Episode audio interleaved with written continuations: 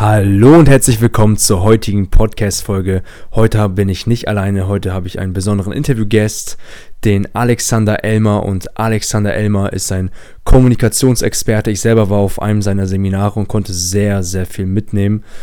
Ähm, wir hatten eben gerade noch ein kleines Gespräch, wo er ein bisschen nochmal gestichelt hat. Da merkt man doch mal, wie, inwiefern er auch Leute mal wieder gerne ärgert. Ist ein sehr, sehr sympathischer Typ.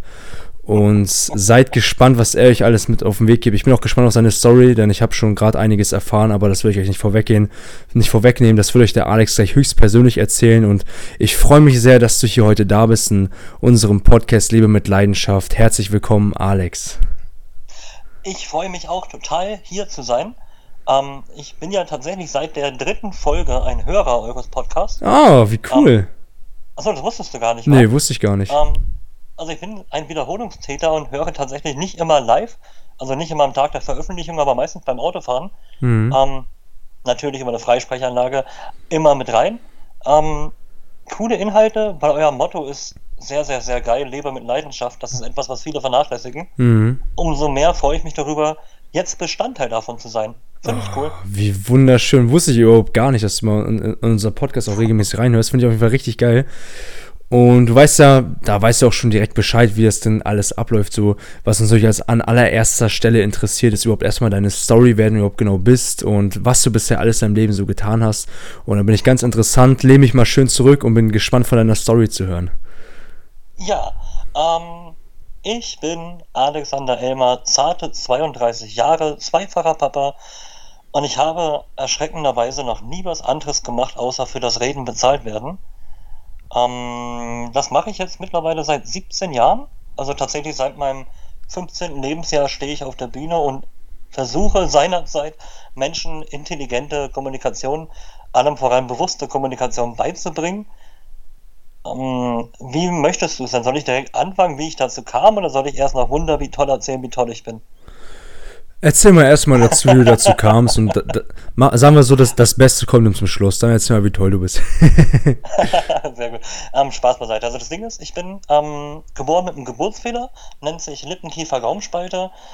Ähm, ist jetzt kein großes Ding. Heutzutage sieht man das eigentlich nur daran, dass mein linker Nasenflügel ein bisschen anders ist als der rechte. Aber das Problem ist ja, dass ich irgendwann mal ein Kind war. Und was machen Kinder, wenn ein Kind anders aussieht als andere?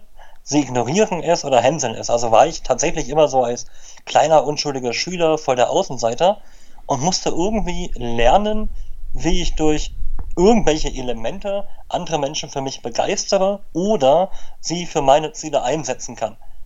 Und so kam ich tatsächlich mit zwölf Jahren auf das Thema NLP, wo mein Papa, danke an dieser Stelle nochmal im Nachgang, mich dazu animierte, doch mal einen NLP-Mastergang zu machen. Und ich war damals zwölf. Boah, ja, also wo crazy. Andere, also, ja, nicht drüber nachdenken. Einfach hinnehmen. Aber das Geile war, am ersten Seminarabend wusste ich schon, wie man durch so einzelne Schlag- und Reizworte Menschen eine völlig andere Perspektive auf sich selber geben kann. Da sind Begriffe gefallen wie der Habitus, deine ganze körperliche Wirkung und wie man das steuern kann. Und ich bin ja schon damals sehr neugierig gewesen und wollte es immer ausprobieren. Und was soll ich sagen? Ich habe das Thema gefunden, ich habe es geliebt und seitdem zelebriere ich es. Ähm, und ich habe dann relativ schnell lernen dürfen, wie einfach es ist, Kommunikation als Wirkungselement, ich glaube, Wirkungselement ist ein schönes Wort in dem Fall, mhm. einzusetzen. Und seitdem liebe ich das. Und irgendwann kam mir der Gedanke so, ey, es gibt ja so viele Menschen, die damit Geld verdienen, das kann ich doch auch machen und bin kacke dreist zu einem großen, äh, darf ich solche Worte hier in dem Podcast sagen? Ja, sicher. Hauscht da alles raus. Ich sag dir eins, Authentizität ist unser wichtiges, wichtigstes, einer unserer wichtigsten Werte und wenn das so in deinem Sprachgebrauch üblich ist, dann ähm, ja, halt kein Blatt vom Mund, alles gut. Ja, weil Leidenschaft kann nur dann existieren, wenn Authentizität gelebt wird. Richtig, genau. Oh, der Satz ist gut. Oh ja, Lass der ist echt gut. Merken. Genau. Warte, ähm, wiederhol ihn mal, vielleicht werden wir unsere Folge direkt so nennen. krieg das noch zusammen. Kannst du nachher Replay anhören. Ich krieg das nicht. Mein Problem ist, wenn ich was ausgesprochen habe, ist es raus aus dem Kopf. Mhm. Ja, dann ist es weg. Also, ähm, ja, dann bin ich halt zu einem großen Verlag gegangen und stand unten im Empfang und hab der etwas betagten Dame versucht beizubringen, dass ich als 15-jähriger Mann total prädestiniert bin, jemandem Verkaufen und Kommunikation beizubringen. Ähm, ich glaube, die Frau hatte seinerzeit sehr viel Mitleid gehabt und hat tatsächlich einen Anzeigenleiter runtergeholt, mit dem ich dann eine Stunde lang gesprochen hatte, bis er irgendwann zu mir sagte, pass auf, das, was du machst, ist cool, deine Geschichte, äh, Geschichte ist spannend, ich gebe dir fünf, sechs Außendienstmitarbeiter von mir, red mal mit denen. Ähm, das Coole dabei ist eigentlich, das erste Miniseminar war voll der Reinfall. Ja, also es war eine Katastrophe, weil klar, ich war 15 Jahre. Was mhm. will ich den gestandenen Außendienstmitarbeitern erzählen? Aber bis heute habe ich mit denen immer noch guten Kontakt und habe immer wieder neue Sachen mit denen ausprobieren dürfen. Und das war der Grundstein, warum ich eigentlich da bin, wo ich bin und was ich bin. Und es war irgendwie total die langweilige Geschichte eigentlich. Mhm. Aber ich habe halt tatsächlich noch nie was anderes gemacht. Ja, klar, hier im Außendienst waren Leute trainiert, dann Thema Online-Marketing reingeschnuppert, dass die äh, Kombination mit äh, Kommunikation gezogen. Und irgendwie dreht sich alles immer um die Kommunikation, egal ob Persönlichkeitsentwicklung, Selbstbewusstsein, äh, Berufung finden. Die Basis jeder Entwicklung ist immer Kommunikation. Und das habe ich seit diesem Jahr im B2C-Markt und davor 17 Jahre lang im B2B-Markt sehr stark zelebriert und gelebt. Und ich glaube, damit ist meine Geschichte schon zu Ende. Tut mir leid, dass sie so kurz ist. Boah, mir fällt gerade einfach nur ein, dass ähm, meine Schwester ist ja auch sehr, sehr jung und ich dachte mir erstmal so, oh, das ist schon krass. Aber wenn ich höre, dass du damals mit zwölf, mit zwölf Jahren auf so einem NLP-Seminar warst, denke ich mir einfach nur, boah, das, das ist ja nochmal noch, noch mal eine ganz andere Nummer. Also das ist echt. Ja, du musst dir einfach vorstellen, wenn du halt damals immer irgendwo angeeckt bist, keiner wollte mit dir irgendwie spielen. Ja, damals war damals modern, solche Spiele wie StarCraft etc. Mhm. Also wurde ich total der E-Sport-Nerd. Also damals gab es ja noch kein E-Sport, damals hieß es einfach nur Online-Gaming. Und da habe ich halt so ein bisschen meine Freunde gefunden und gezockt, gezockt, gezockt. Ähm, lustigerweise war mein Freundeskreis auch alles immer tatsächlich sehr, sehr ältere Menschen in meiner Relation, also 30 aufwärts. Ich habe sehr viel mit dem Thema Magic the Gathering, falls du das Kartenspiel kennst, zu tun gehabt. Und da war man halt auch immer in Läden, wo halt nur Erwachsene drin waren. Mhm. Und dann kam der Punkt, warum nicht mit Menschen in meinem Alter? Dann kam das NLP rein, dann bewusste Kommunikation, kam alles irgendwie rein und ich konnte mich auf einmal etablieren. Mhm. Und das war so ein, so ein inneres Feuer, was da aufgegangen ist, wo man auch diese Schüchternheit, was man heutzutage gar nicht von mir denkt, die ich aber mal hatte, ablegen konnte. Ja, weil man einfach durch, durch Charme, durch Witz, durch auch mal ein flächendeckendes Beleidigen einfach Menschen ähm, beeinflussen konnte. Mhm. Und das ist eigentlich so krass, wenn man darüber nachdenkt, was man mit Kommunikation alles machen kann. Ja, ja absolut. Absolut, aber sowas von. Und vor allen Dingen, dass du auch nicht in irgendein tiefes Loch verfallen bist und dir gesagt hast, hey, es hat alles gar keinen Sinn mehr, alle ärgern mich und hast dich nicht in diese Opferrolle begeben, sondern hast direkt problemlösungsorientiert an die Sache bist du da rangegangen und hast dann auch direkt eine Lösung für dein Problem gefunden. Und das finde ich verdient auch nochmal tobenden Applaus. Ja, da haben wir. Ja. ist sehr süß von dir, aber letzten Endes war das ja ein passives Finden einer Lösung. Weil ich habe das ja nicht gefunden, das war mein Papa. Mhm. Ähm, was ich gefunden hatte, war dann der Spaß daran. Ja. Ja, weil klar, ich meine, überleg mal, mit zwölf denkt man noch ganz anders als wir heutzutage. Hm. Da ist, da ist sowas, sowas Spaß am Entdecken mit dabei, da ist eine immense Neugier mit dabei und eine Lernfähigkeit, die wir heute nicht mehr haben. Ja. Und das war halt wie so ein Schwamm, ja, neues Thema, neues Futter und vor allem dann immer ausprobieren. Und dadurch, dass, es, dass ich das halt mit meinem Papa auch zusammen gemacht hatte, wuchs mein Papa und ich auch noch enger zusammen. Wir haben halt ein unglaublich enges Verhältnis. Das glaube ich, und ja. Das ist halt schon stark. Ja, wir haben dann auch jeden Sonntag, das ist vielleicht wichtig zu wissen, ähm, so Debat äh, Debatten eingeführt, also Diskussionsrunden bei uns zu Hause, wo wir immer von der Woche erzählen sollten, so die Highlights, die größten Lerneffekte etc. und haben uns jeden Sonntag eine Stunde hingesetzt, er beim Glas Wein, ich beim Glas Kakao und haben darüber geredet, was wir in der Woche erlebt hatten. Und so kam halt dann dieses, dieses Erleben von NLP, Themen Reframing, Ankern etc. Das hat man einfach zelebriert. Mhm. Ja, irgendwann hat man noch angefangen, Freunde mit dazu einzuladen, weil man ja dann wieder Freunde gefunden hatte. Und dieses System habe ich dann lustigerweise auch in die Schule etabliert, wo ich dann war. Also damals war es ja dann schon die Oberschule und da hatten wir auch jeden Freitag in der ersten Stunde so einen Mini-Workshop gehabt, so Highlights der Woche. Und da kam halt dieses den Leuten was erzählen schon irgendwie raus, weißt du, wie ich meine? Hm. Weil man so der, der Leader war und konnte den Ton angeben und die Leute haben das gemacht, was man gesagt hat. War damals eine völlig geile Welt. Ja, allein, dass dein, dein Vater dich dazu gebracht hat, weil heutzutage ist ja oftmals so, hm, meine Eltern finden gar nicht gut, was ich da mache und das ist für diese ungewohnt. Und was macht denn der genau, dass er dazu kam, dich dazu zu bringen, auf solche Seminare zu gehen? Weil oftmals ist es ja eher das Gegenteil, das komplette Gegenteil. Ja, ja. Ähm, da muss ich ein bisschen weiter ausholen. Meine Großeltern, mütterlicher und väterlicherseits, sind richtige Bauern. Mhm. Also die wohnen in der Rheinland-Pfalz auf dem Bauernhof mit Viehzucht, allem drum und dran. Ähm, und dementsprechend sind meine Eltern auch richtige Dorfkinder. Also mein Papa ist groß geworden im Dorf mit 500 Einwohnern, meine Mutter aus dem Nachbardorf mit 300 Einwohnern. Ja, mein Papa ist gelernter Bäcker und Konditormeister hm. und kam dann irgendwann vor 33 Jahren, also als meine Mutter mit mir schwanger war, auf die Idee, wir ziehen jetzt einfach nach Berlin. Ähm, weil er die große neue Welt entdecken wollte. Und klar, wenn man von einem kleinen Dorf nach Berlin kommt, ist es wie bei Deep Space Nine eine völlig neue Welt entdecken. Mhm. Ähm, und hier ist er dann in die Justizvollzugsanstalt als Beamter gegangen und hat parallel, weil er hungrig war, angefangen, Finanzdienstleistungen anzubieten. Und hat dann parallel Selbstständigkeit entwickelt, fing auch an mit dem Thema äh, Sales und Marketing. Und diese Berührung ist das, was letzten Endes zum NLP geführt hat. Und deswegen leben wir das eigentlich aus. Mittlerweile sind die beiden glücklich in die Türkei ausgewandert und ich habe noch immer unregelmäßig, aber via Skype die Diskussionsrunden mit meinem Papa. Also das ist bis, bis heute durch. Oh, das wie schön. Diese Tradition trage ich auch mit, mit meiner Tochter. Das mache ich heutzutage mit ihr. Das ist ja. halt ein schönes kleines Element, mhm. was irgendwie in der Familie Elmar bleibt. Ja, absolut. Ähm, wir hatten ja gestern unser Event, Lebe mit Leidenschaft, das Event. Und Jesse spricht ja auch über das Thema mehr Harmonie in der Familie. Und da sehe ich absolut bei dir, dass du da überhaupt gar keine oder bis auf sehr geringe Konflikte in der Familie hattest, sondern eine sehr, sehr gute Beziehung zu deinen Eltern. Und das finde ich auch sehr, sehr schön zu hören, weil das ist wirklich fundamental wichtig. Aber sind wir mal ganz ehrlich, in welcher Familie gibt es nicht mal zwischendurch Clinch? Ja, natürlich, natürlich. Ähm, nur dass du regelmäßig dir die Zeit nimmst, sich dann mit deinem Daddy hinzusetzen und das auch noch in der Zeit zur Pubertät, wo man eher so seinen Eltern aus dem Weg gehen möchte und sich so denkt, hm, ähm, was, was, wollen die jetzt hier, was, das sind doch nicht meine Freunde oder sonst irgendwas. Ich hatte ja auch so eine Phase und dass ihr da wirklich ja. euch zusammengesetzt habt und miteinander gesprochen habt, finde ich wirklich sehr schön. Ja, ich sag mal, was so ein verbindendes Element war, mein Papa ist genau wie ich Online-Gamer. Mhm. also, wir haben halt damals, oh Gott, es fing an mit StarCraft, falls du das noch kennst. Ja, so ein Strategiespiel, das haben wir leidenschaftlich gerne gezockt. Oder Playstation. Ja, Tekken haben wir gespielt bis zum Abwinken. Mhm. Das hat halt auch nochmal verbunden. Auf jeden da war Fall. nicht nur den, den damaligen Business-Zweig, was für mich halt nur Spaß war, weil mit zwölf denkt man nicht ans Business. Mhm. Ja, ähm, bis hin zum Erwachsenwerden, also diesen, diesen Sprung, kombiniert mit Online-Gaming, Spaß haben, Kommunikationswissenschaften, bis dann irgendwann tatsächlich so die ersten Seminare und Coachings kamen.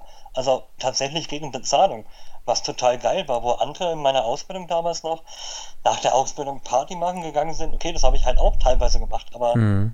ich war dann noch arbeiten. Weißt du, das war so, die anderen haben immer gesagt, ja, später wollen wir Geld verdienen, etc. Und ich habe das einfach schon gemacht. Ja. 15, 16. Wo man denkt, okay, was, was wollt ihr denn? Und das Krasse war, da war ich 17, da habe ich dann noch einmal mehr verdient als mein Papa. Oh. Was für ihn ein kleiner Niederschlag war, muss man fairerweise sagen. Mhm. Ähm, aber nicht im unbedingt negativen Sinne. Sondern weil es war ja letzten Endes seine, seine Ernte. Weil er hat das ja gesehen, weißt du, wie ich ja, meine? Genau. Ähm, und ich hatte damals sehr, sehr exzessiv auch mit ihm so meine Unternehmung geplant. Ja, Elmar Trainings, den Business Trainer, mit welchem Fokus, mit welchem Schwerpunkt. Und damals ging es ja noch nicht wie heutzutage entspannt einfach über Instagram oder sonstige Social Media Networks. Damals musstest du halt echt in den Außendienst gehen und Akquise machen. Und du ahnst nicht, wie oft ich damals mit meinem Papa zusammen Außendienst gemacht habe, mhm. um neue Kunden zu generieren. Das war halt einfach geil. Auf der einen Seite für ihn als Finanzdienstleister und auf der anderen Seite für mich als Kommunikations- und Verkaufstrainer. Das war sehr spannend. Mhm. Ja, und ich glaube, deswegen bin ich bis heute noch so, dass ich, egal wo ich bin, mir immer die Geschäfte angucke und überall eigentlich zum Leidwesen meiner Begleitung immer meine Dienstleistung anbiete, weil ich denke einfach, Kommunikation braucht jeder ja, aber viele denken immer, ja, ich kann ja reden, ich bin gut in der Kommunikation oder ich war ja schon mal auf einem Seminar. Aber ich merke das ja immer wieder in den Feedbacks mit meinen Klienten. Das, was ich mache, ist ja nicht klassisches Kommunikationstraining, also Sender-Empfänger-Modell und so ein Blödsinn, mhm. weil das kennt ja wirklich jeder. Was ich mache, ist ja ein Verständnis für die, du hast es ja erlebt, ein Verständnis für die Kommunikation zu erreichen. Ja, Modelle an die Hand geben, die jeder anwenden kann, Strategien zu bringen, damit man auch in den nächsten 30 Tagen und die nächsten 100 Monate davon partizipieren kann. Mhm. Und das war ziemlich spannend, aber ich bin hier schon voll ins Thema eingestiegen, tut mir voll leid. Ich werfe deinen Plan durcheinander. Nein, alles in Ordnung, alles gut. Ähm, ich frage mich nur, ob du von vornherein, guck mal, lass uns nochmal zurückgehen zu der Zeit, wo du jetzt zwölf Jahre alt warst. Mit was für einer Einstellung und was für einer Haltung bist du da genau reingegangen? Für mich, für mich hört sich jetzt so an, als wäre alles easy, zack, du bist zwölf, machst das alles ganz entspannt, dann zack, machst du irgendwann dein Gewerbe und es läuft alles wie nach Plan. Gab es denn da überhaupt gar keinen Moment, wo du mal gezweifelt hast oder irgendwelche Schwierigkeiten gestoßen bist oder war das alles ganz easy und entspannt für dich? Um, ähm, die Frage war sehr suggestiv und auch noch alternativ. Das ist keine gute Kombination aber ich möchte sie dir trotzdem beantworten. Okay, hast du sonst, einen, äh, hast du sonst einen Verbesserungsvorschlag, in, inwiefern ich die Frage besser stellen kann als Kommunikationsexperte? Ja, eine Frage. Also du hast eben eine Frage gestellt, ja. sie dann noch erweitert mit einer zweiten Frage und hast zwei verschiedene Themenstränge durcheinander gewürfelt. Es ist immer geiler, wenn du deinem Interviewpartner, so wie du es in den anderen Folgen auch machst, eine Frage stellst, mhm. antworten lässt. Ja. Ja, nur am Rande. Oh mein Gott, ich will kein Klugscheißer sein. Nee, alles, alles gut. Auf, ich muss da immer schmunzeln, weil das ist genau das, was ich gerade meinte. Weißt du, die meisten Menschen sagen, sie können voll gut reden und dann ertappt man immer irgendwelche Sachen. Ja. Aber egal. Ähm, um die Frage zu beantworten, damals mit zwölf war das ja nicht so. Damals war es einfach nur geil, ich lerne was Neues, das probiere ich aus. Als es dann Anfang mit 15 kam meine Überlegung, ich bin jetzt fertig, ich habe meinen NLP-Master in der Tasche, was mache ich denn jetzt damit? Ich probiere es einfach mal aus. Ja, das war dieser, dieser jugendliche Trieb. Mhm. Damals gab es ja noch nicht sowas wie, oh, was ist, wenn es nicht klappt? Oder oh, der könnte Nein sagen. Über sowas denkt man in so einem Alter nicht nach. Ja. Ähm, Gewerbe muss sich ja keins anmelden, das ist ja freiberufliche Tätigkeit. Das heißt, der ganze bürokratische Unsinn fiel noch weg. Ähm, wobei man ja damals als Kind aufpassen musste, was man dazu verdient, aber das ist ein anderes Thema. Sollte nicht heute Gegenstand sein, das ist sehr langweilig. Das Ding ist, ähm, ich wusste aber von Anfang an nicht, dass ich das hauptberuflich machen möchte. Es war einfach so ein Experimentieren. Das, was man neu gelernt hat, gucken, ob man das noch woanders einbringen kann und damit irgendwie sich weiterentwickeln kann. Das war eigentlich tatsächlich die Neugier. Mhm. Passend zu dem Thema eures Podcasts, es war eher die Leidenschaft dabei, dass man was Neues kennenlernt, was funktioniert. Also möchte ich das weiter üben, bis ich es perfekt beherrsche, weißt du, wie ich meine? Mhm. Als es dann irgendwann so mit 17, 18 anfing, dass man damit wirklich gutes Geld verdienen konnte. Dann kam so die Überlegung, was machst du denn jetzt? Ich habe eine Ausbildung in der Tasche, gehe ich in eine Vollzeitanstellung, suche ich mir irgendwo einen Job oder gehe ich einfach auf Risiko und mache das Ding einfach weiter? Ähm, ich bin noch nie ein Mensch gewesen, der viel gezweifelt hat, weil ich glaube, Zweifel sind auch nur Kopfsache. Ich meine, die Frage, die man sich doch stellen muss, egal was man tut, ist immer, was ist denn das Schlimmste, was passieren kann? Das Schlimmste, was passieren kann, ist, dass es nicht funktioniert. Dann kann ich mir immer noch einen Job suchen. Mhm. Und das habe ich damals halt auch überlegt. Und das selbst, was heute, als ich jetzt angefangen hatte mit dem B2C-Trainer, mit dem Kommunikationskrieger, hieß es ja auch so, ja, und du machst ja gar kein B2B mehr, was machst du denn, wenn es nicht funktioniert? Da habe ich auch so meiner Frau gesagt, weil meine Frau hat das gesagt, ja, was machst du denn, wenn es nicht klappt? Sag ich, das ist doch ganz einfach, dann mache ich einfach da weiter, wo ich aufgehört habe. Es ist doch nicht weg, ich bin doch nicht tot. Ja. Ich probiere doch was Neues aus. Also kann doch nichts passieren. Und selbst wenn irgendwas nicht klappt, gibt es immer wieder Möglichkeiten weiterzumachen. Weil ich bin zu 100% davon überzeugt, wenn man das tut, wofür man echt brennt, dann gibt es kein, es kann nicht funktionieren. Weil es gibt immer irgendjemanden, der das braucht, was du kannst. Mhm. Es halt im schlimmsten Fall basiert es auf dem Fly, äh, auf deinem Fleiß, wie viel du gibst ja, braucht man, ich glaube, das weißt du genauso gut wie ich, die schöne Vertriebsformel, Masse mal Klasse gleich Erfolg. Wenn Masse null ist, hast du keinen Erfolg, also musst du durch die Masse gehen. Wenn deine Qualität nicht ganz so geil ist, ja, dann gehst du halt mehr über die Masse. Am Ende kommt immer ein Ergebnis raus. Und du hast immer diese zwei Stellschrauben. Also was sollte passieren? Und dieses Denkmuster habe ich schon seit damals, ja. Also gezweifelt habe ich noch nie, lustigerweise. Boah, da hast du auf jeden Fall im Vergleich zu vielen, vielen anderen Menschen, ich sag mal, ist, ist ja im Prinzip wie ein Geschenk, dass du von vornherein direkt so ein Mindset an, mit so einem Mindset an die Sache gehst. Ähm, ich Na, Moment, ähm, vergiss eine Sache nicht. Ich hatte davor ein Leben, 12 bis 15 Jahre lang der Außenseiter, der ja. immer nur gehänselt und geärgert wurde. Mhm. Das heißt, ich musste mir ja ein Selbstvertrauen neu aufbauen und ein Selbstbewusstsein. Ja. Und wenn du sowas mit 15 hast, ist es stärker, weil es neu erlebt ist und du sofort Effekte siehst. Und wie sollte ich diesen Hype wieder verlieren? Weil das ja funktionierte, weißt du, wie ich meine? Mhm. Es konnte keine Alternative geben. Was rätst du denn einem Menschen, der jetzt in einer ähnlichen Lage ist wie du, wie er am besten vorgeht? Ähm, du, du hast ja jetzt nicht, ich habe jetzt gehört, nicht nur primär damit angefangen, die Kommunikation zu stärken, sondern auch automatisch das Selbstbewusstsein, Selbstvertrauen und was ich mal annehme, ist auch sehr wichtig, vor allen Dingen auch das Selbstwertgefühl. Bevor man irgendwelche Tools an die Hand nimmt, ist es erstmal wichtig, das zu stärken. Und was empfehlst du denn den Zuhörern, wie sie das optimal stärken können, bevor sie anfangen, auch kommunikativ sich weiterzubilden? Ähm, das geht ein bisschen Hand in Hand, weil das meiste Selbstvertrauen oder Selbstbewusstsein und Selbstwertigkeit generieren wir ja durch Sicherheit. Ich glaube, da stimmst du mir zu. Mhm. Sicherheit ist etwas, was wir lernen können. Das heißt ja im einfachsten Fall, wenn wir Dinge immer wieder tun und sie immer wieder funktionieren, bauen wir darüber einen fortlaufenden Prozess der Positivität aus, äh, auf, der sich dann letzten Endes an Selbstwert zeigt. Das heißt ja für jeden, der kein oder vermeintlich keinen Selbstwert hat, der muss sich doch eigentlich nur kleine Aufgaben suchen, die er meistern kann und diese Aufgaben immer wieder in seinen Alltag reinbauen. Und schon gewinnt er Selbstvertrauen durch Sicherheit. Wenn irgendwann dieser Prozess da ist, dass man kleine Aufgaben meistert und sich das auch klar macht, ja, To-Do-Listen, Checklisten, ich glaube, das weißt du genau wie ich, sowas mhm. hilft ja immer. Und man jeden Tag neue Aufgaben definiert und sie immer wieder meistern kann, ist Selbstvertrauen oder Selbstwertgefühl sehr schnell gebaut. Dann gibt es natürlich noch, wenn wir ein bisschen ans NRP denken, solche Sachen wie positive Anker setzen, ja, an Gefühle erinnern oder Emotionen festhalten oder besondere Erlebnisse. Wenn man was hat, das mache ich heutzutage auch noch. Wenn irgendwas Tolles passiert, aufschreiben. Und das bitte nicht irgendwo in einem dämlichen Computer oder in irgendeiner Heftnotiz, sondern ein schönes Buch holen, Notizbuch, irgendwie draußen mit weißem Edding draufschreiben, meine schönsten Momente und da alles reinschreiben, was ein Positives auffällt. Ja, das ist irgendwann auch ein Gewohnheitsprozess. Und wenn man es einem dann mal nicht so gut ist oder man vielleicht doch zweifelt, guckt man in das Buch rein und sieht so tolle Momente, die man alle erlebt hat. Es ist ein, ist doof, wenn ich sage, es ist einfach, aber es ist eigentlich einfach. Mhm. Ja, Aber man muss sich nur dazu zwingen, Routinen in seinen Alltag einzubauen, ja. um sich selber zu zeigen, was man kann. Das muss ja nicht mit der Kommunikation zu tun haben, das muss auch nicht mit deinem Business zu tun haben. Es können ja auch lapidare Dinge sein, wie, keine Ahnung, jeden Morgen 10 Liegestützen. Wenn das klappt, machst du jeden Morgen 15 Liegestützen. Wenn das klappt, jeden Morgen 20 Liegestützen. Ja, dir selbst beweisen, dass du das kannst, was du im Kopf hast. Weil dadurch programmieren wir ja unseren Bauch. Wenn ich also weiß, dass das, was in meinem Kopf drin ist, Realität werden kann, muss ich ja nur noch an der Stellschraube meiner Ziele arbeiten und ich erreiche mehr. Mhm. Absolut. Ich merke das auch bei mir selber, vor allen Dingen auch in den Interviews.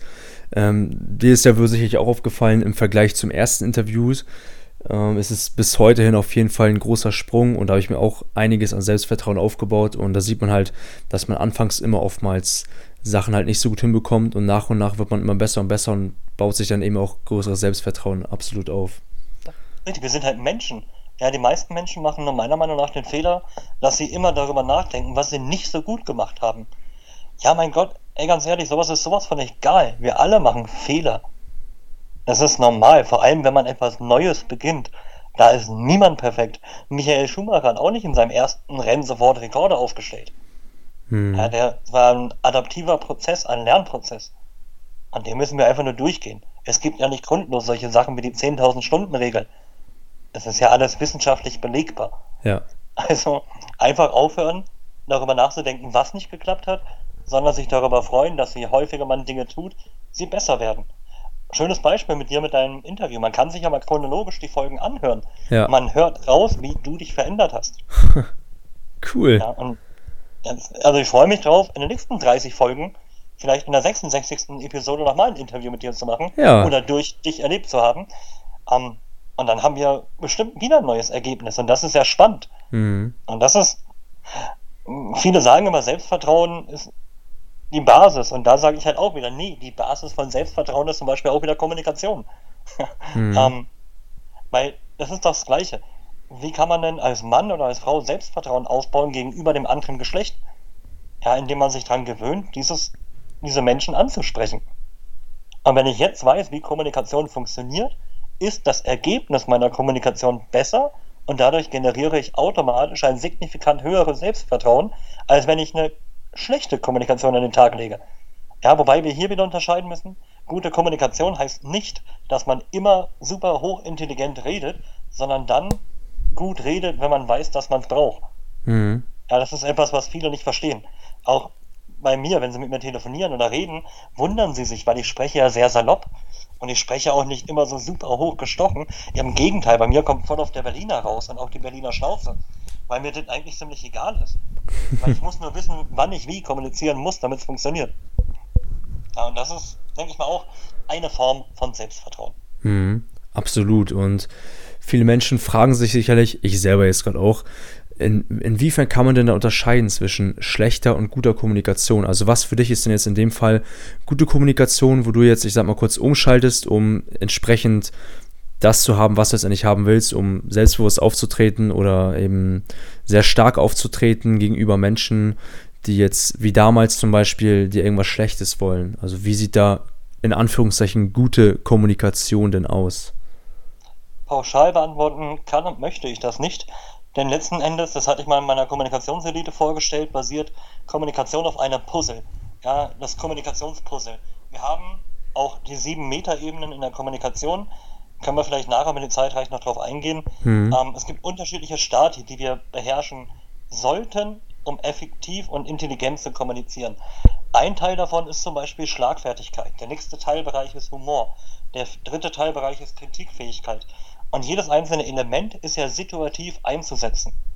Ähm, ich kann dir von heute ein gutes Beispiel aus unserem Interview geben. Mhm. Schlechte Kommunikation war deine Frage, die suggestiv war und parallel danach sofort noch eine Alternativfrage kam. Das ist schlechte Kommunikation, ohne es jetzt böse zu meinen. Mhm. Gute Kommunikation war jetzt zum Beispiel deine Frage eben gerade. Ja, du fragst etwas und begründest deine Frage.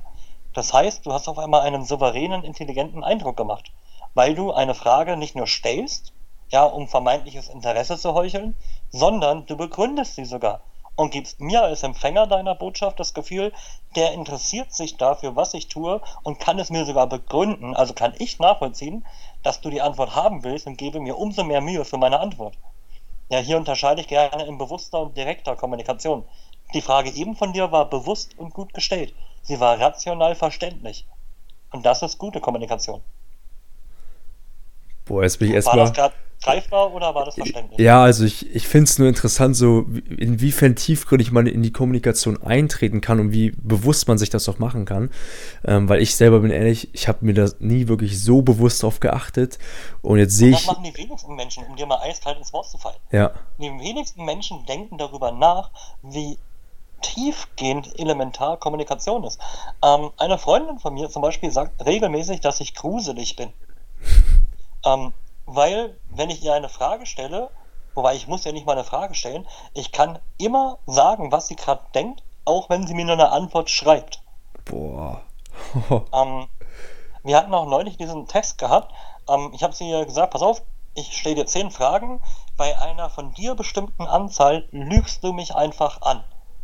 Ja, und ich hatte am Ende genau gewusst, was Lüge war, was Realität war.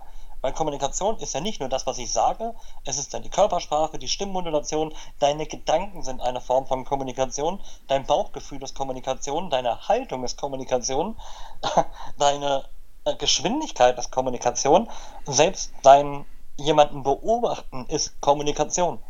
Und das ist das, was ich die ganze Zeit meine mit, ähm, ich versuche Menschen Verständnis für die Kommunikation beizubringen und nicht eben nur die Rhetorik. Dafür gibt es bessere Leute. Weißt du, René Bourbon zum Beispiel, ein Gott der Rhetorik. Ich brauche nicht diese Arbeit machen, wenn es jemanden gibt, der das so perfekt beherrscht.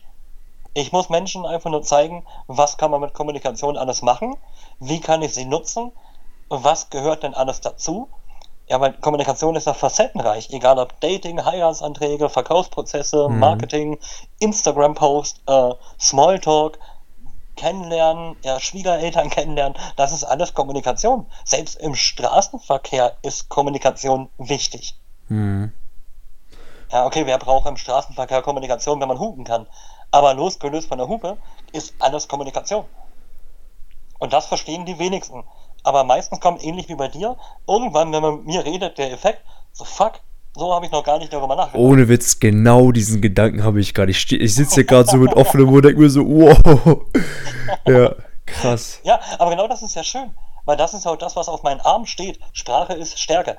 Das ist das, was die meisten Menschen echt unterschätzen. Ja, sie wollen alle Selbstvertrauen generieren, sie wollen sich alle persönlich weiterentwickeln, sie wollen digitales Marketing machen, sie wollen, wie heißt das Wort, Entrepreneur, ja, sie wollen so ein super Guru werden, so ein richtiger Klassenprimus, vergessen aber, dass die Basis davon wieder Kommunikation ist.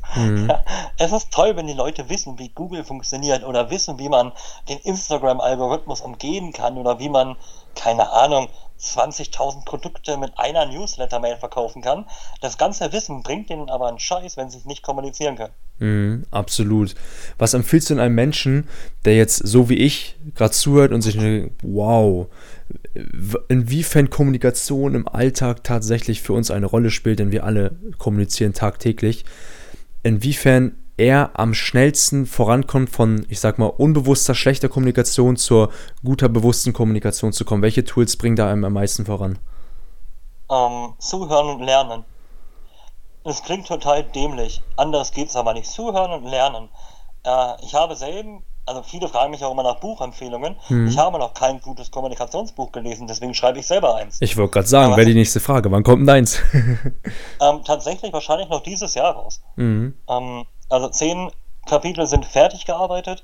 Ist halt sehr umfangreich, aber das müssen wir jetzt nicht aussehen, ist ja keine Werbeshow. Mhm. Ähm, aber es gibt halt noch nichts Vergleichbares auf dem Markt, was sehr schade ist, weil eben sich niemand darum kümmert.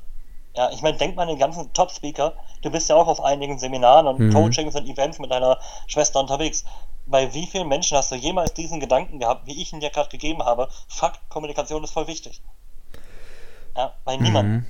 Mhm. Absolut. Weil alle das vernachlässigen. Was sehr schade ist, was aber toll ist, sonst wäre ich arbeitslos. Ja, ich wollte gerade sagen, für dich, für dich ist es umso besser, ne? Ja, aber um die Frage ernsthaft zu beantworten, es fängt an mit dem Selbsthinterfragen. Ja, es gibt oft Gespräche, das kennst du vielleicht auch bei dir selber. Mhm. Du sagst etwas und wunderst dich dann, warum ist mir das Gespräch so entglitten? Ja. Ja, oder du sagst etwas und dein Gegenüber, vielleicht sogar Jesse, reagiert auf einmal völlig pissig. Mhm. Wo man sich denkt, so, das war doch voll lieb gemeint, was drehst du gerade so am Rädchen? Wenn solche Situationen auftreten, darüber nachdenken, warum das so ist. Vielleicht dann mal drüber nachdenken, was habe ich denn gesagt und was könnte mein Gegenüber da verstanden haben. Stichwort Interpretation. Ähm, ich habe mal, das wurde neulich zitiert, was ich sehr toll fand, ähm, in einem Coaching gesagt, Interpretation ist der Tod jeder Beziehung. Und das gleiche gilt auch bei der Kommunikation. Sobald ich als Sender einer Botschaft meinem Empfänger Raum und Platz biete, das, was ich sage, zu interpretieren, habe ich mein Gespräch verloren. Also muss es meine Aufgabe sein, als Sender einer Botschaft ein bestmögliches, interpretationsfreies Kommunikationswesen zu schaffen. Lass mich dir vielleicht an einem Beispiel festmachen, was ich meine. Mhm. Ähm, wenn ich dir diese einfache Frage stelle, wie geht's dir? Wunderbar. Wer sagt, ja, wer sagt dir denn, dass es eine ernst gemeinte Frage ist? Und genau das, was du gemacht hast, jeder Mensch gibt eine lapidare Halbwahrheit als Antwort. Ja. Also ist selbst eine einfache Frage, wie, wie geht es dir, total unnötig, weil kein Mensch glaubt, dass sie ernst ist. Ja. Ja, man kann das anders argumentieren. Man kann selbst dieses Wie geht's dir? Lass mich dir ein Beispiel aus meinem Leben geben. Wenn ich einen Menschen, lass mich dir eins auf WhatsApp vorlesen, wenn du gestattest. Warte. Weil ich, ich finde es mal toll, wenn man Dinge belegen kann. Ja. Ja, hier an einem Freund, der hat mich seit Ewigkeit nicht mehr gesehen. Heute ist er in Berlin an mir vorbeigefahren und er sah ein bisschen nachdenklich aus. Jeder normalsterbliche Mensch schreibt dann, glaube per WhatsApp oder per Telefon die Frage, wie geht's dir? Was käme als Antwort? Ja, mir geht's gut. Mhm. So, ich habe geschrieben, Hallo Maurice, wir haben uns jetzt eine Ewigkeit nicht mehr gesehen. Heute bist du in Steglitz an mir vorbeigefahren. Ich konnte sehen, dass du etwas nachdenklich wirktest, also frage ich mich, ob es dir denn gut geht. Magst du mich in dein Leben reinholen und mir sagen, was dich gerade stört? Wow. Das Das ist eine gleiche Frage wie wie geht's dir, nur rational erklärt. Mhm. Und das ist interpretationsfrei. Ein anderes Beispiel ist, wenn, ähm, keine Ahnung, du machst irgendwas und Jesse sieht es und sagt, ah, das ist aber toll. Wer sagt dir denn, dass es keine Ironie ist, kein Sarkasmus, kein Zynismus, sondern ernst gemeint? Mhm. Ja, ähm, Und jetzt müssen wir wieder ein bisschen auf Sender-Empfänger-Modell raufgehen. Klassiker ist immer noch an der Ampel, wenn der Beifahrer zu dir sagt, es ist grün. Das ist so ein typisches Streitthema. Oder mein Lieblingsthema, Müll runterbringen, weil meine Frau sagt immer, ich soll Müll runterbringen, weil ich das immer vergesse und ich dann immer genervt reagiere. Was macht sie mittlerweile? Sie fängt immer an mit, Schatz, pass auf, ich weiß, du hast viel zu tun. Ja, Wort der persönlichen Anerkennung. Ähm, mich stört eine Sache und da du ja ein Freund der direkten Kommunikation bist, möchte ich es dir direkt sagen, ich würde mich darüber freuen, wenn du heute noch eine Müll runterbringst. Bam. Mhm. Was Bam. soll ich denn dazu noch sagen? Ja. Ja, sie hat mich persönlich wertgeschätzt, sie hat es mir rational erklärt, sie hat ihre Emotionen transparent gemacht. Da kann ich nicht sagen, mach doch selber. Wie ich meine? Ähm, das ist bewusste und interpretationsfreie ähm, Kommunikation. Auch hier gibt es wieder die Herausforderung, auch dazu gibt es keine Bücher. Noch nicht. Mhm. Oder YouTube-Videos oder tolle Speaker, die darüber referieren. Das gibt es nicht. Dafür Außer haben wir dich. Genau, ich wollte gerade sagen, dafür haben wir dich. Kommunikationskrieger Alexander Elmer, ja, sehr cool. Ich finde es Ja, vor allen Dingen auch wunderschön, Das dass. doof, sorry, ich finde es halt immer Ja. doof, in so einem Podcast voll viel Werbung zu machen. Ja, deswegen versuche ich das mal rauszuhalten. Ich hoffe, das nimmst du mir nicht krumm. Aber es ist ja hier keine Werbefläche. Wir wollen ja Lerneffekte haben. Genau, genau. Und ich finde es auch wunderbar, dass du deine Familie da noch so mit einbindest und den, die auch dazulernen und genau wissen, hey, so und so habe ich zu kommunizieren und dann weiß ich auch genau, dass das, was ich sage, meinem Gegenüber auch deutlich besser rüberkommt, letztendlich von der Kommunikation Ja, her. das Krasse ist ja, es ist ja meine Aufgabe als Familienvater. Mhm. Ähm, wenn ich zum Beispiel an meine Tochter denke, meine Tochter ist ähm, wie ich, nur in klein und hübsch. Das ist total krass. Also sie kommuniziert, wie gesagt, sie ist ja noch fünf Jahre, sie wird im Mai sechs. Und wir hatten neulich abends eine Situation, wo ich auch dachte, fuck, was ist denn hier los? Aber ich habe sie abends gefragt, vielleicht hast du das in meiner Story gesehen. Ich habe sie gefragt, so, Mausi, willst du heute Abend Brötchen essen? Sagt sie nein. Sage ich, willst du Brot essen? Sagt sie nein. Sage ich, was willst denn du dann? Dann guckt sie mich mit ihren Engelsaugen an und sagt, bessere Fragen. Oh. Geil. Ja, auf der einen Seite denkst du dir als Papa, was, was stimmt denn nicht mit dir? auf der anderen Seite, als Trainer denkst du dir so, wie geil ist das denn? Ja. Wenn mein eigenes Kind das kann, kann das jeder. Mhm. Ja, ähm, auch Sachen wie so, logische Füllwörter einzunehmen, wie daraus resultiert, dass das und das kommt. Wenn man etwas haben möchte. Ja, keine Ahnung. Ich sag zu dir, Chris, es wäre toll, wenn du morgen auf Facebook über unser Interview redest, hat für dich den Vorteil, dass du zeigst, mit wem du alles Kontakt hast. Für mich hat es den Vorteil, dass ich darüber Reichweite generiere. Also daraus resultiert doch einfach nur die logische Folge, dass du damit maximalen Performance an den Tag legst.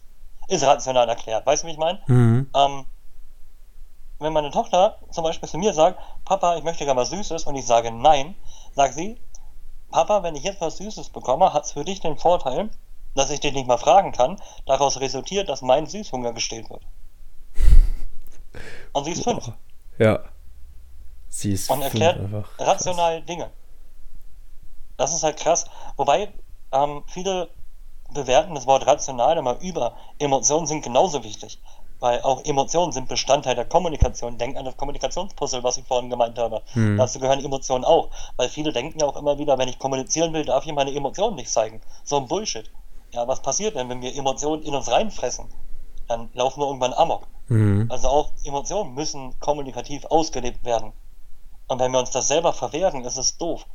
Ja, wir dürfen nur, falls du die Transaktionsanalyse kennst, ähm, wir dürfen nur nicht uns zu sehr im Kinder-Ich bewegen. Wir müssen schauen, dass wir, egal welche Emotionen wir haben, wir diese trotzdem neutral versuchen zu erklären und rational zu begründen. Ja, gewaltfreie Kommunikation ist dann so ein klassisches Beispiel. Im Sinne von, das stört mich gerade, ich fühle mich dadurch das und das, also lass uns das und das machen. Ja, Deeskalationsmanagement, das gehört auch dazu. Auch das ist Kommunikation und können die wenigsten. Mhm. Ah, lass uns über Dinge reden, die viele Menschen können. Viele Menschen können atmen. ja, das ist wichtig. Mhm. Ah, Stimmt, die Atmung niemals vergessen. Ich- Jetzt fiel mir dass ich wieder so eine flache Atmung auf einmal hatte. Gut, dass du das gesagt hast. Ma Marshall Ja. B. Roseback war das doch, ne? Gewaltfreie Kommunikation. Ja. Ja. Ähm, ich werde oft gefragt, ob ich das auch mache. Da muss ich immer ein bisschen schmunzeln, weil mein Name ist ja nun mal Kommunikationskrieger. Mhm. wenn ich jetzt auf einmal anfange mit gewaltfreier Kommunikation, könnte ich mich auch Kommunikationspony nennen. ja, es ist ein geiles, auch wieder ein geiles Instrument. Und Kommunikation ist, und das meine ich ernst, ein Abrufen einzelner Instrumente, die ich nutzen kann. Ich muss immer sehen, in welcher Situation bin ich und welches Modell kann mir in meiner jetzigen Situation helfen. In mhm. meiner Kommunikationselite zum Beispiel bringe ich ja jede Woche den Menschen irgendwas bei. Egal ob es eine Argumentationskette, die Schlagfertigkeit, die Kritikfähigkeit. Und irgendwann, so alle drei, vier Episoden, geht es dann darum, das, was wir gelernt haben, zusammenzuführen, damit die auf einmal sehen, selbst wenn ich verschiedenste Kommunikationsmodelle oder Strategien beherrsche, kann ich die kombinieren und daraus ein richtig geiles Werkzeug bauen, wie so ein Klavier, ja, dass ich einzelne Tasten spiele und da kommt ein Effekt raus. Und das ist Kommunikation. Wenn ich dann auch meinen Körper dazu einsetzen kann, bleiben, dann habe ich gewonnen. Wenn ich dann noch sowas mache wie Atmen oder Redepausen und Stimmmodulation, ey, easy going, mir gehört die Welt. Wenn ich dann auch noch das Fuck-Modell, also visuelle, auditive und kinästhetische Kommunikation drauf habe, ja, läuft. läuft, geil. absolut, absolut. Ähm, ja. ich, ich, muss selber sagen, dass ich damals, oh, das heißt damals, ist nicht allzu lange her, ich glaube ein halbes Jahr, da habe ich mir mal so, ähm, so Wörterbucher, nicht Wörterbücher, sondern bestimmte Bücher geholt, die mir lernen sollten, schlagfertiger zu reagieren, da es mich oftmals auch ein bisschen aufgeregt hatte, wenn ich mal Situationen hatte, wo mir immer erst im Nachhinein fiel, ah, ich hätte doch das und das sagen sollen, das hätte ich auch sagen können. Und da habe ich mir einfach so Wörter durchgelesen und solche Dinge mal auswendig gelernt. Ich bin mir sicher, dass es so nicht der, die beste Methode, um schlagfertiger zu werden, denn was empfiehlst du denn letztendlich, um zu einem schlagfertigen Menschen zu werden? Was ist, was ist am genau besten? das, was du gerade gesagt hast, kennt jeder. Oh, scheiße, das hätte ich gerne gesagt. Also, ja. dass man diesen Gedanken danach hat. Sich diese Sachen aufschreiben. Mhm. Das mache ich ja auch. Ich habe ähm, lustigerweise, Tim Schabowski, falls du den kennst, Catalyzer auf Instagram, mit ihm habe ich eine ganze Podcast-Folge zum Thema Schlagfertigkeit gemacht. Ähm, weil genau darum geht es. Weil viele Menschen sagen immer im Nachgang, was ihnen eingefallen ist. Wenn man sich das aber aufschreibt, ja, also was wurde gesagt, wie hätte ich darauf reagieren können, und das auch wieder so ein Journey reinpackt, kann man das immer wieder zwischendurch lesen und verinnerlichen. Schlagfertigkeit ist ein Lernprozess. Mhm. Ja, Schlagfertigkeit reicht auch mal, einfach, wenn jemand was sagt, was Dummes, zu grinsen. Und ja. einfach mal zu sagen, wie auch immer. auch das ist Schlagfertigkeit. Ja, ähm, wir können ja vielleicht, um zu zeigen, dass man da flexibel sein kann, hast du irgendeine Situation, wo du nicht schlagfertig warst, ähm, dann kann ich dir sagen, was ich hätte gesagt.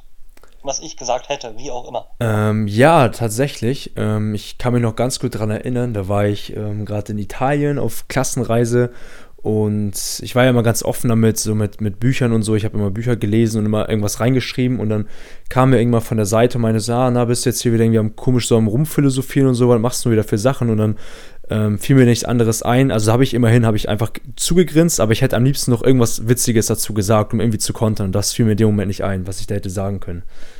Gibt es eine einfache Vier-Phasen-Strategie. Erste Phase ist immer ein Wort der persönlichen Anerkennung. Das kennst du noch aus meinem Seminar, WPA. Mhm. Einfach sagen, ey, cool, danke, dass es dir auffällt, dass ich mich weiterbilde. Irgendwas sagen, irgendwas Nettes. Dann Gegenfragen stellen oder sein Argument aufgreifen. Ja, du hast recht, ich wollte mich tatsächlich ein bisschen mit der Philosophie beschäftigen. Finde ich gut, dass du es feststellst. Wenn du ich wärst, was würdest du denn an meiner Stelle jetzt tun?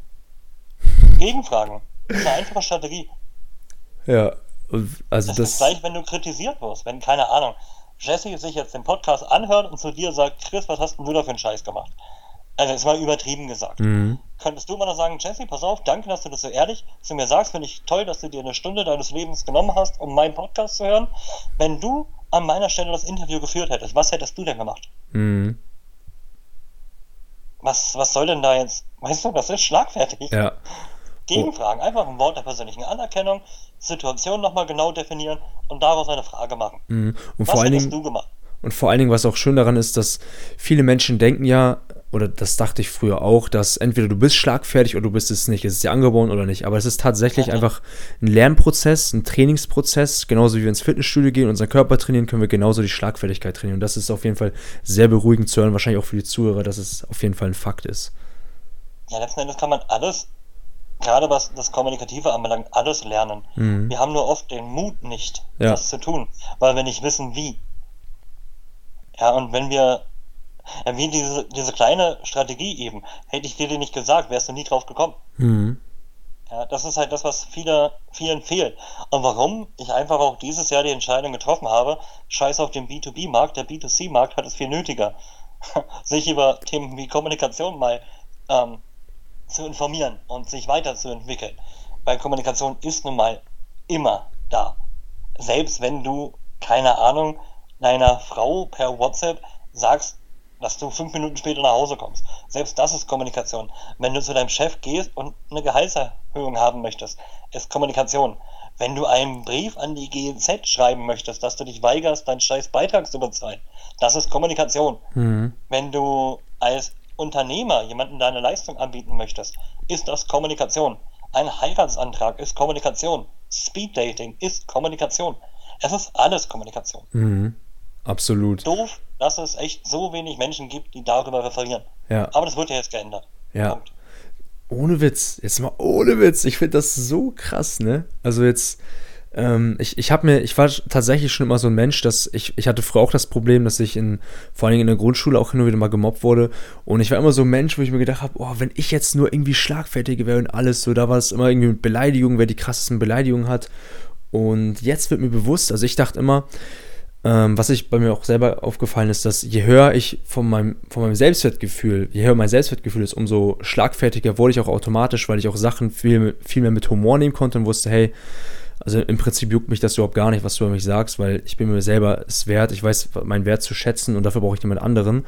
Und wenn man erstmal diese, dieses Fundament aufgebaut hat und dann auch mit der Kommunikation anfängt, da zu arbeiten, dann da kann sich auf jeden Fall sehr schöne Sachen ergeben. Und jetzt hast du mir die Augen geöffnet, daran werde ich auch auf jeden Fall arbeiten, habe ich richtig Lust drauf. Sehr coole Sache. Na, dann solltest du doch im ersten Schritt, lieber Christian, ja. dich bei der Kommunikationselite anmelden. Ja, das wäre auf jeden Fall schon mal ein wunderbarer Schritt, ne? Na, also erstmal Spaß beiseite, das sind, und das muss man sich einfach auf der Zunge zergehen lassen. Ja. Es ist ja jeden Mittwochabend Live-Training, also via Video, ist halt professionell aufgezogen, mit auch ein bisschen Spielerei technisch. Und das jeden Mittwoch um 21 Uhr live. Mhm. So, das heißt, im Jahr gibt es 52 verschiedene Trainings. Und zu jedem Training gibt es ein Handout, es gibt eine Druckversion, damit man eine Tinte sparen kann. Es gibt einen dauerhaften Support, es gibt eine Community, die ziemlich geil dahinter steht. Also man ist immer mit Leuten, die sich weiterbilden wollen, die auch Erfahrungen austauschen, was sehr geil ist, wenn man als Leiter so, eine, so eines Vereins auf einmal liest, wie die Leute untereinander sich schreiben, was sie alles Tolles erlebt haben. Und wir haben jetzt zum Beispiel, ist ja am 1.1. gestartet, Themen gehabt wie Schlagfertigkeit, Kritikfähigkeit, äh, professionelle Argumente liefern, ähm, Einwände entkräften, Negativität aus der Kommunikation rausnehmen, Transaktionsanalyse. Also es gibt 52 Themen im Jahr, es sind umgerechnet neun volle Trainertage mhm. und es kostet halt nur 20 Euro im Monat. Das ja. ist ein Witz. Mhm. Also genug Werbung. Aber auf jeden Fall, also es, es, lohnt, also wenn ich das schon so raushöre, ähm, wer da Nein sagt, der hat auch selber Schuld letztendlich. Also sehr coole Sache auf jeden Fall. Na, was heißt, wer dann Nein sagt, ist selber schuld. Das ist ja genau das Ding, wie du es eigentlich auch sagtest. Ähm, viele unterschätzen, wie wichtig Kommunikation ist. Ja. Ähm, ähm, darin sehe ich auch, wenn wir beim Thema Missionieren sind, darin sehe ich meine Aufgabe, die Menschen darauf sensibilisieren, wie wichtig tatsächlich so ein unscheinbares Wort wie Kommunikation ist. Mhm. Weil viele, und das ist vielleicht das Ding, lebe mit Leidenschaft, viele unterschätzen einfach die Facettenreichheit oder Facettenreichhaltigkeit, wie nennt man das denn? Egal, die Vielseitigkeit der mhm. Kommunikation. Und das ist, ich glaube, meine größte Leidenschaft. A, natürlich reden, B, Menschen darauf sensibilisieren. Aber das mache ich jeden Tag, egal ob im Privaten mit meiner Family, egal ob mit meinem Instagram-Account, egal ob mit Interviews, mit meinen Seminaren. Und das Tolle ist einfach, dieser eine Moment, den auch du in unserem Interview jetzt hattest, dieses Fuck, Kommunikation ist ja doch wichtig. Ja, das ist immer so ein Fall. schöner Moment, weil man sieht es den Leuten an, wenn sie das denken. Ja. Aber das ist halt, ja, darüber ziehe ich mittlerweile, weil wir vorhin das Thema Selbstvertrauen hatten, darüber ziehe ich mein Selbstvertrauen, dass ich Menschen öffnen kann. Mhm. Für ein Thema, was sie absolut unterbewerten. Ja, und deswegen bist du auch hier im Podcast, weil man merkt dir absolut an, dass das deine Leidenschaft ist, neben dem, neben dem Gaming ja auch noch. Ne? Ich habe mal irgendwann ähm, einen ne, Post gesehen, ich glaube, ich glaub, bei Jesse war das, ähm, wo du, ich weiß nicht genau, was es war, aber irgendwie, was, was tut ihr am liebsten oder was, was ist, ja, was ist eure Leidenschaft? Und da haben ja immer viele das Reisen geschrieben und da hast du, glaube ich, auch im, im, Kommentar gehabt, ja, viele Leute sagen ja immer Reisen so, bei mir ist es aber eher das Gaming, fand ich auch ziemlich cool, dass du das da geschrieben hattest. ähm, aber es ist ja auch einfach erklärt, weißt du, wenn ich den ganzen Tag tatsächlich rede, Menschen über sowas rede. Und bei aller Liebe zu der, zu der Berufung, irgendwann ist es auch anstrengend. Ich glaube, das kannst du nachvollziehen. Ja. Wenn du einfach einen Tag hast, wo du mit 20 verschiedenen Menschen über sowas redest oder wie meine Seminare, da, du bist den ganzen Tag am Quatschen, irgendwann ist der Kopf voll. Und dann ist es sowas von schön, abends, ich bin zum Beispiel World of Warcraft-Spieler, mhm. ähm, meine Welt einzutauchen, alles außen vor zu lassen, vielleicht im Teamspeak mit ein paar Leuten noch zu schnacken und einfach nur rumzualbern. Das ist wie Urlaub.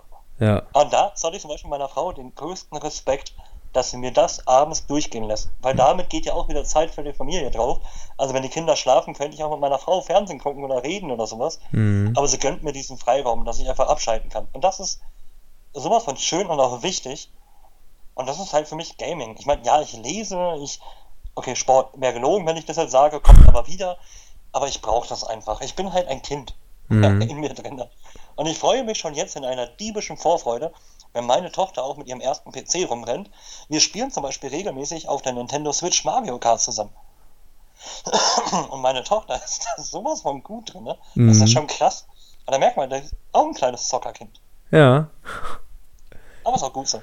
Nintendo Switch kenne ich gar nicht. Was ist denn das? Habe ich nie gehört. Es ist diese, diese neue Konsole von denen. Ach, ähm, was? Schon wieder eine neue raus? Krass ja, lass sie vielleicht ein Jahr alt sein, ist tatsächlich ein cooles Teil. Gerade wenn man irgendwo mal hinfährt, man braucht keinen Fernseher, gar nichts für die Konsole, aber man nimmt die einfach mit, es ist alles dran. Musst du mal googeln, braucht man nicht jetzt ausweiten. Ist echt cool, also mhm. hat sich total gelohnt und es ist halt ein richtig gutes Mario Kart drauf. Mhm. Und das macht halt am meisten Spaß. Ja. Um nochmal auf das Thema Kommunikation, vor allen Dingen auch in der Familie, ist auch sehr, sehr wichtig. Ich denke ja. mal, dass das auch so dafür verantwortlich ist maßgeblich, dass du in deiner Familie auch so viel Frieden und so viel Liebe verspüren kannst, da es gar nicht erst so viel Konflikt entsteht, da ihr eben kommunikativ so stark in der Familie seid? Ähm, jein. Also das Ding ist, wir sind alles Menschen. Mhm. Das darf man halt global nicht vergessen. Ja. Ähm, wir sind auch alle unterschiedlich. Bei mir kommt zum Beispiel tatsächlich, das kann ich mit breiter Brust sagen, nie ein negatives Gefühl auf, weil ich Dinge immer anspreche. Mhm. Und bei meiner Frau zum Beispiel so, sie ist halt anders als ich, sie ist eher introvertiert. Ja, ähm, also da dauert schon mal ein bisschen, bis sie sich öffnet, aber dann öffnet sie sich. Das war bei ihr auch ein Lernprozess. Aber es ist halt Faustregel hier in der Familie, wenn ein etwas stört, sagt man es gleich. Und das aber wertfrei und ohne Angriff, sondern in einer neutralen Art und Weise, um es halt rational zu verstehen. Mhm. Ähm, das mache ich aber nicht nur in der Familie, das mache ich auch tatsächlich mit jedem Geschäftspartner so, ähm, mit jedem Freund, Bekannten, eigentlich mit allen Menschen, weil das mein Grundverständnis ist. Weil nur dann können wir doch irgendwie auch glücklich sein, wenn wir auch keine Angst davor haben, mal zu sagen, was uns stört. Mhm. Weil, und das ist der Punkt, wir sind nun mal Menschen und stören auch mal Dinge. Uns geht auch mal tierisch was auf den Sack. Es ist auch unser gutes Recht, das da noch anzusprechen. Ja, Absolut. Und wenn ich dann noch weiß, wie ich es anspreche, damit keine Eskalation kommt, sondern eine präventive Deeskalation, dann habe ich doch wieder gewonnen. Ja, da sind wir wieder beim Thema Kommunikation. Mhm. Ja. Ja. Krass. Ja. Wir reden schon seit einer Stunde, Christian. Ja, ne? Boah, schon eine Stunde, ey. Boah. Also da, wir dürfen aber eine Frage auf gar keinen Fall vergessen, denn das Thema dreht sich ja immer noch, das, das Thema Leidenschaft ist ja immer noch sehr, sehr wichtig bei uns im Podcast und deswegen eine Frage, die wir jedem Gast stellen und ich bin auch gespannt, was deine Antwort darauf ist, ist, was bedeutet für dich denn ein Leben mit Leidenschaft zu führen? Eigentlich ist es einfach. Wenn ich das tagtäglich tue, was ich tagtäglich im Kopf habe, weil es einfach mein Herzenswunsch ist, dann lebe ich mit Leidenschaft. Wenn ich andere daran teilhaben lassen kann, was ich tue, ist das, glaube ich, sogar die Definition von Leidenschaft. Multi äh, multipliziertes Glück gelebt. Ja, das, das passt. Ich glaube, das ist meine Antwort. Mhm. Das ist so. Ja, sehr coole Antwort. Und ja. was empfiehlst du einem Menschen, der noch nicht genau weiß, was er in Zukunft machen möchte, bezogen auf seine Leidenschaft. Ein Mensch, der, ich habe überhaupt gar keine Ahnung, was ist meine Leidenschaft, was könnte ich denn da genau machen? Was empfiehlst du diesen Menschen, um für sich seine Leidenschaft zu finden? Gute Frage. Um mich da jetzt selber einfach zu zitieren, nur wenn du weißt, wer du bist, kannst du wissen, wer dich braucht. Das heißt doch letzten Endes, du musst rausfinden, was tust du gerne. Ja, klassisches Selbstreflektieren. Wenn du rausfindest, was du wirklich gerne tust, wofür du dich interessierst, ein Bekannter zum Beispiel von mir ist äh, BKA-Beamter, bis wir irgendwann rausgekitzelt haben, dass er ein leidenschaftlicher Fotograf ist. Und jetzt macht er mittlerweile nebenbei äh, freiberuflich Fotografie.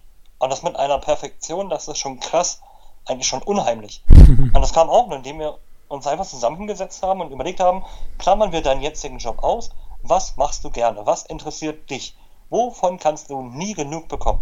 Mhm. Und je mehr du über die Frage nachdenkst, wovon kannst du nie genug bekommen, desto schneller kristallisieren sich einzelne Sachen raus.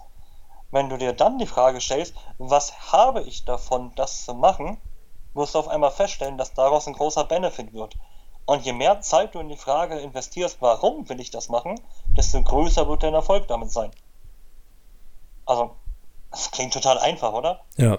Aber letzten Endes ist es einfach. Finde heraus, was du gerne tust oder wofür du dich interessierst finde das, was dir nicht aus dem Kopf geht und wo die Zeit verrennt wie im Flug.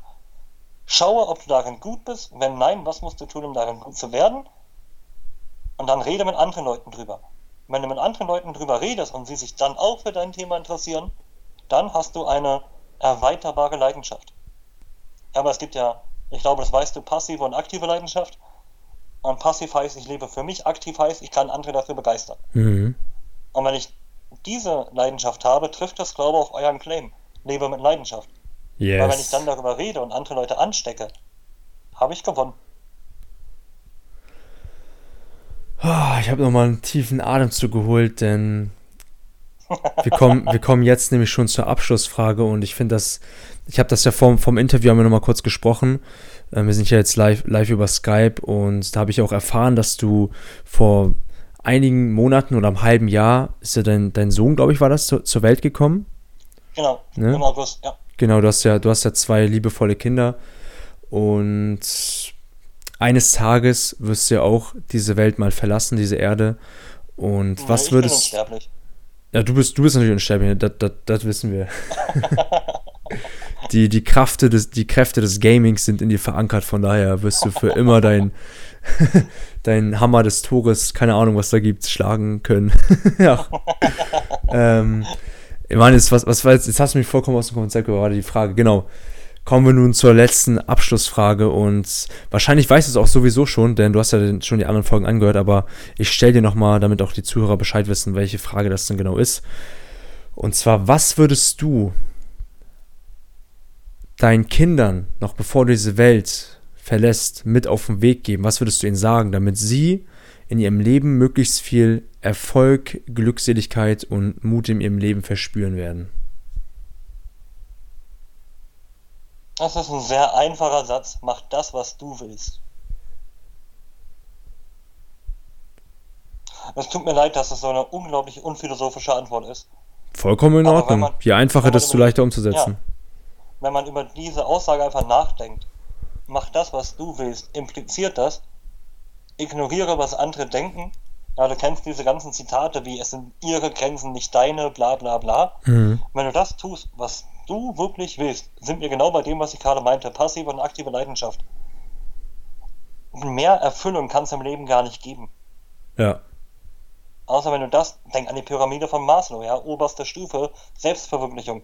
Wenn du das tust, was du willst, triffst du die Definition von Selbstverwirklichung. Und ich glaube, das ist das Größte, was ich meinen Kindern wünsche. Einfach das machen, was sie wollen. Ja, dazu noch einen Partner finden, der das Ganze auch so sieht. Und dann leben sie ein schönes Leben. Hm. Ach du Alex, ich bin echt gespannt. So die kommenden Jahre und die kommenden Monate, was wir von dir noch alles sehen werden und inwiefern du dieser Welt verhilfst, mal kommunikativ stärker zu werden, jeden Einzelnen dadurch auch selbstbewusster und einfach mal mit, mit mehr, mit mehr Stärke durchs Leben zu gehen. Und deswegen bin ich dir unendlich dankbar, dass du meinen Zuhörern da so viel wertvolle Tipps mit auf den Weg geben könntest. Und da wird sich sicherlich der ein oder andere dich mal kontaktieren wollen. Und deswegen frage ich dich, wo können sich denn meine Zuhörer, meine Community am besten bei dir melden, damit sie in Zukunft mehr von dir erfahren können? Also erstens danke für das tolle Kompliment. Ähm, und zweitens danke auch, dass du mir den Platz hier gibst, überhaupt eine Stunde lang reden zu dürfen. Mhm. Ist ja auch nicht selbstverständlich. Ähm, um die dritte Frage zu beantworten, ich glaube, das Einfachste ist tatsächlich auf Instagram unter dem Namen Kommunikationskrieger, respektive auch gerne bei Facebook unter meinem vollen Namen Alexander Elmer. Ansonsten einfach googeln nach Kommunikationselite oder Sprache, Stärke, irgendwas bei Google einklimpern. Man kommt irgendwie nicht mal an mir vorbei. Und das ist auch gut so. Genau, also in Zukunft wissen wir immer, wenn es um Kommunikation geht, haben wir immer einen Namen im Kopf und das ist Alexander Elmer. Aber genau das ist es ja, Christian, was ich eben so im Hype Spaß meinte mit der Unsterblichkeit. Mhm. Unsterblichkeit heißt ja nicht, dass mein Körper in 500 Jahren immer noch hier ist. Unsterblichkeit heißt für mich, dass wenn meine Kinder, meine Kinder, okay, meine Tochter nicht, weil sie ist ewig Jungfrau, wenn mein Sohn mal äh, ein Kind bekommt und das in die Schule geht und den Nachnamen Elmer von den Lehrern gehört wird, sollen die dran denken, der Großvater war Alex Elmer und der hat in der Kommunikation was gerissen. Das ist Unsterblichkeit. Mhm. Wenn das man, will ich erreichen. Wenn man innerhalb der nächsten Generation immer noch Erinnerungen rufen und weiß genau, hey, Kommunikation, okay, das ist der Alex. Völlig unabhängig Richtig. davon, ob du noch physisch hier auf der Erde bist oder nicht, will man dich noch in Erinnerung behalten. Und damit meinst du also, dass du unsterblich bist. Ja, sehr geil. Die Leute sollen in, in 5000 Jahren, übertrieben gesagt, immer noch wissen, was ist Kommunikation nach Alexander Elmer. Mhm. Es gibt vor Alex. Ja, dann auf jeden Fall wünschen wir dir alle viel, viel Erfolg bei diesem Ziel, bei der Erreichung des Ziels. Ich bin mir absolut sicher, du bist auf dem besten Weg. Und du hast ja auch schon gesagt, du hast ja die Interviews wahrscheinlich auch mitgehört, dann weißt du ja ganz genau, was wir am Ende denn genau sagen. Und ich würde mich riesig freuen, wenn wir das zusammen sagen werden, unsere drei magischen Worte, genauso wie unser Podcast auch heißt. Und zwar ist es folgendes, Leute, ihr dürft niemals eine Sache vergessen und das ist Lebe, Lebe mit, mit Leidenschaft. Leidenschaft.